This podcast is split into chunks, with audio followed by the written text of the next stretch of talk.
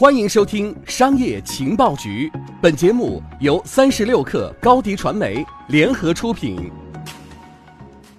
本文来自《每日经济新闻》，作者李卓、许恋恋。外卖小哥偷吃，大牌餐饮后厨脏乱差，用户一边担心着食物安全，一边手抖着下单。不过以后消费者点餐将会更安心了。被称为“三十六号令”的《网络餐饮服务食品安全监督管理办法》，二零一八年一月一日就要开始实施。实行前夕，十二月二十七日，国家食品药品监管总局约谈了饿了么、百度外卖、美团点评、道家美食、金拱门中国有限公司、百胜餐饮、四川海底捞等消费者耳熟能详的网络餐饮平台负责人。值得注意的是，这次约谈并非问责式约谈，更多的目的在于沟通。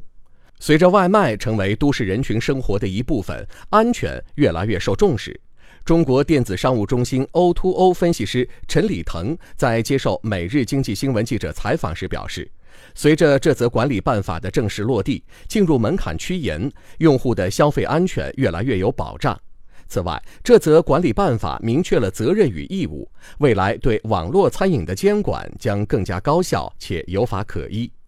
自从2016年的“三幺五”晚会曝光网络订餐乱象后，针对网络订餐各环节的食品安全隐患不时见诸报端。到了2017年，情况也许并不十分乐观。每日经济新闻记者注意到，此次被约谈的企业大多是过去一年因为各类食品安全问题上过头条的企业。公开报道显示，今年八月，北京海底捞被发现老鼠在后厨地上乱窜，打扫卫生的簸箕和餐具同池混洗，用顾客使用的火锅漏勺掏下水道。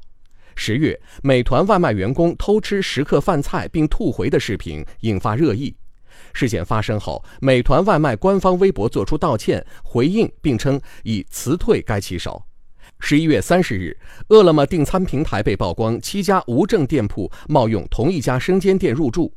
十二月十三日，上海市消保委披露的油条消费体查情况显示，金拱门中国旗下两家麦当劳店铺销售的脆香油条检有塑化剂。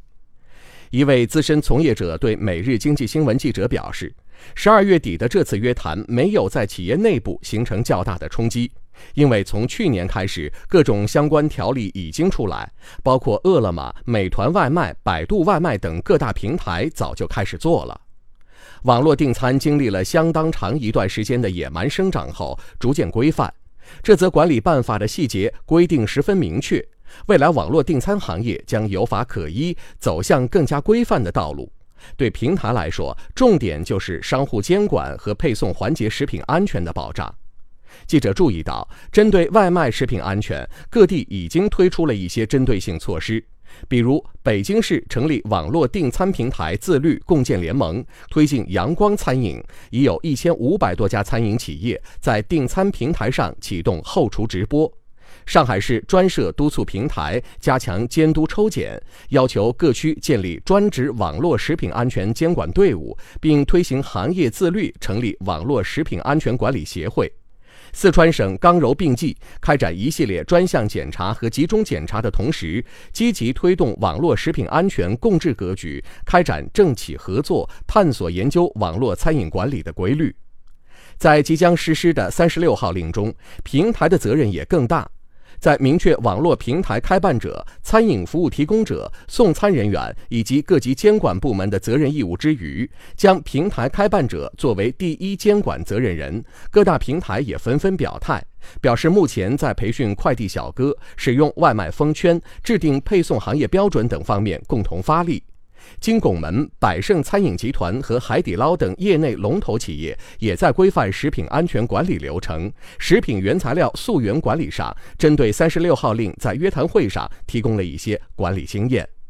上述资深从业者向记者表示，外卖行业经历了快速发展阶段，到这一两年各家追求品质提升，到最后会变得成熟稳定、有法可依，这是一个行业必经之路。不过，具体效果如何，需要时间检验。陈礼腾则认为，从约谈这一行为来看，足以看出政府部门的重视。政府重视了，相信平台也不敢懈怠。下载三十六课 APP，收听新商业第一频道，给你精彩一百倍的商业科技内容。